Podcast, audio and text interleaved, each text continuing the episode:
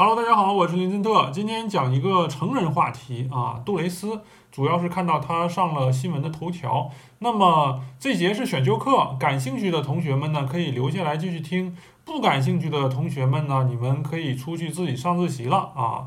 三、二、一，好，那么我们现在继续讲。他是上了这个头条，说他的广告啊太有内涵了，杜蕾斯，然后就被罚了五十一万元这么个事儿。那其实，在二零二零年的现在呢，呃，很多说的话呀，或者说做的行为呀，你如果想开车，就随时随地能开得起来啊，你你你张口就来。例如说是什么，拿那个我我不进去啊，我我不进去。呃，你你如果想开车的话，你就能开进来，是不是？我不进去，或者说是今晚吃什么呢？今晚吃鸡吧，啊，是不是？如果北方的朋友们一听就能听出来，这个这就就就能开起来嘛？还有什么？小王，你你坐上来啊，你坐上来，是不是？啊，随便就能开嘛，啊，所以说这个内涵的这个东西，你想说它内涵，它就它就能内涵啊。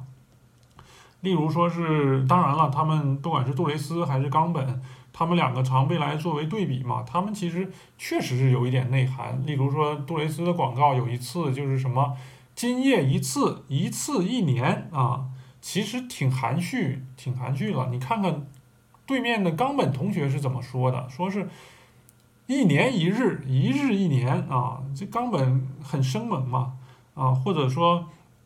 冈本说：“口舌之快，不辞辛苦啊，是不是？嗯，简简直就是张口就来嘛。那相比来说的话，杜蕾斯其实是有点，并没有那么夸张啊，是这样。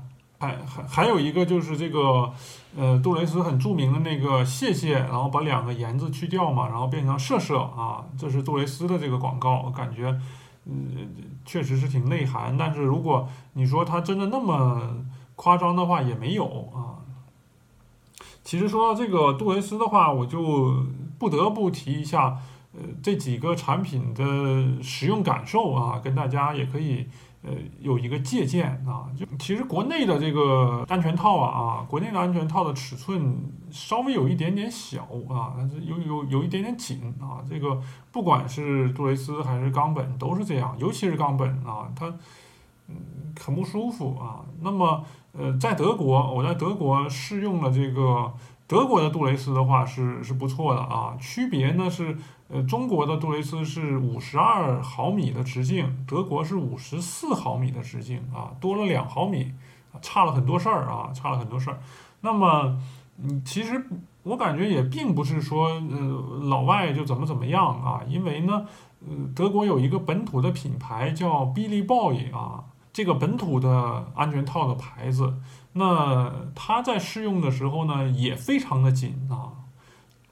紧到让人发指啊！这个所以说，嗯，大家不要自卑啊，不要自卑。另外的话，国内很多人都推冈本啊，这个我觉得没什么太大的区别，真的是这样，就是呃，不管是零点几也好，还是零点零几也好，啊，区别不大啊。另外的话，我就想起来了，我的一个德国同学啊，她呢是一个女同学啊，我们以前上上大学的时候，经常一起。呃，叫什么做题一一起聊天之类的嘛啊，就想起来有一次呢，我们上自习聊天的时候呢，我就看着他突然之间就拿出了一把药啊，就就拿出一把药，然后就在那吃。当时我就是很天真嘛啊，是一个天真的少年，嗯，然后我就问他说是哟，呃，怎么呃身体不舒服吗？怎么还吃药了呢？啊，结果他很大方的跟我说啊，这个是是是那个药啊，是那个药，然后。那个德语单词当时我没没听太懂，隐约明白了，但是没听太懂，我就又问了一下，你你说什么？然后他说啊，就是那个，呃，不想要小孩的话吃的那个药啊，就就就就很大方的这样吃啊。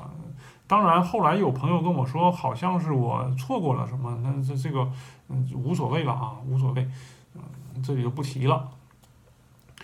呃，然后呢，我就因为这个兴趣呢，我就找了一些统计的资料啊，跟大家一起看一下。例如说，他他说呢，在中国啊，年轻人的话都是用什么方式来进行避孕的啊？那么大家可以看到图片，使用最多的呢就是安全套啊，有百分之六十六点七的人呢是使用这个啊来来进行避孕。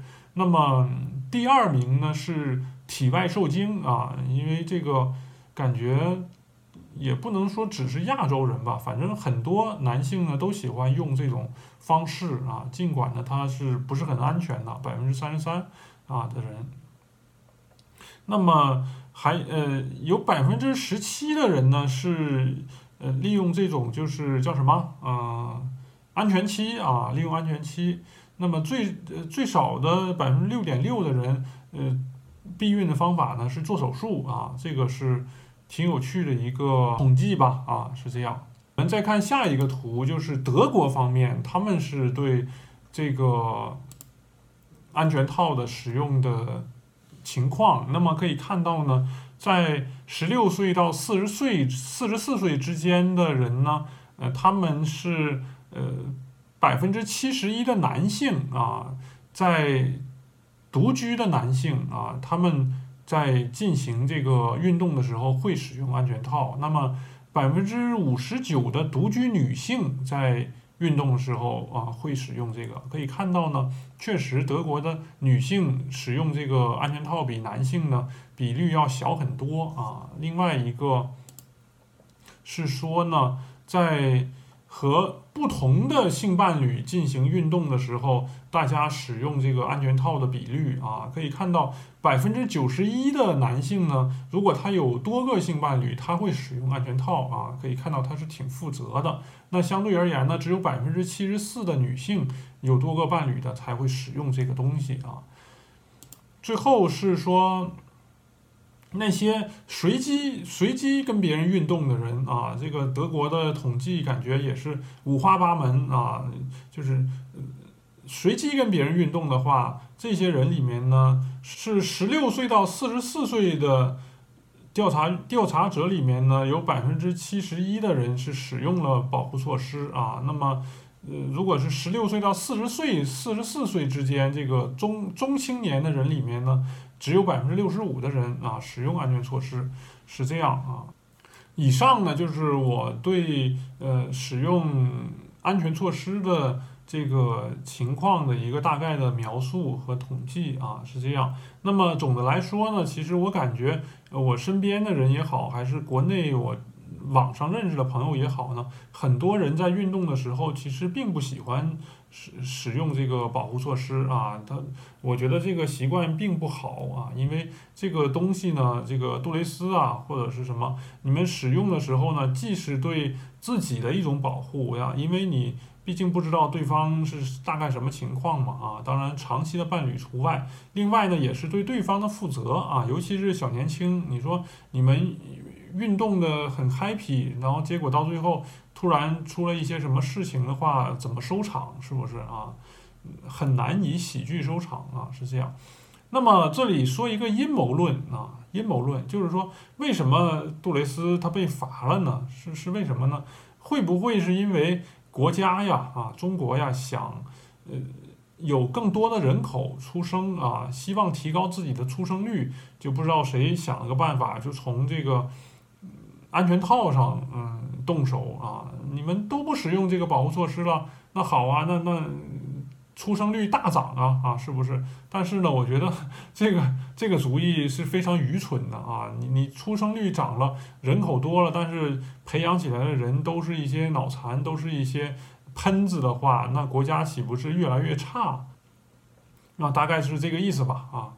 以上啊，今天的话题就先到这里，下期再见。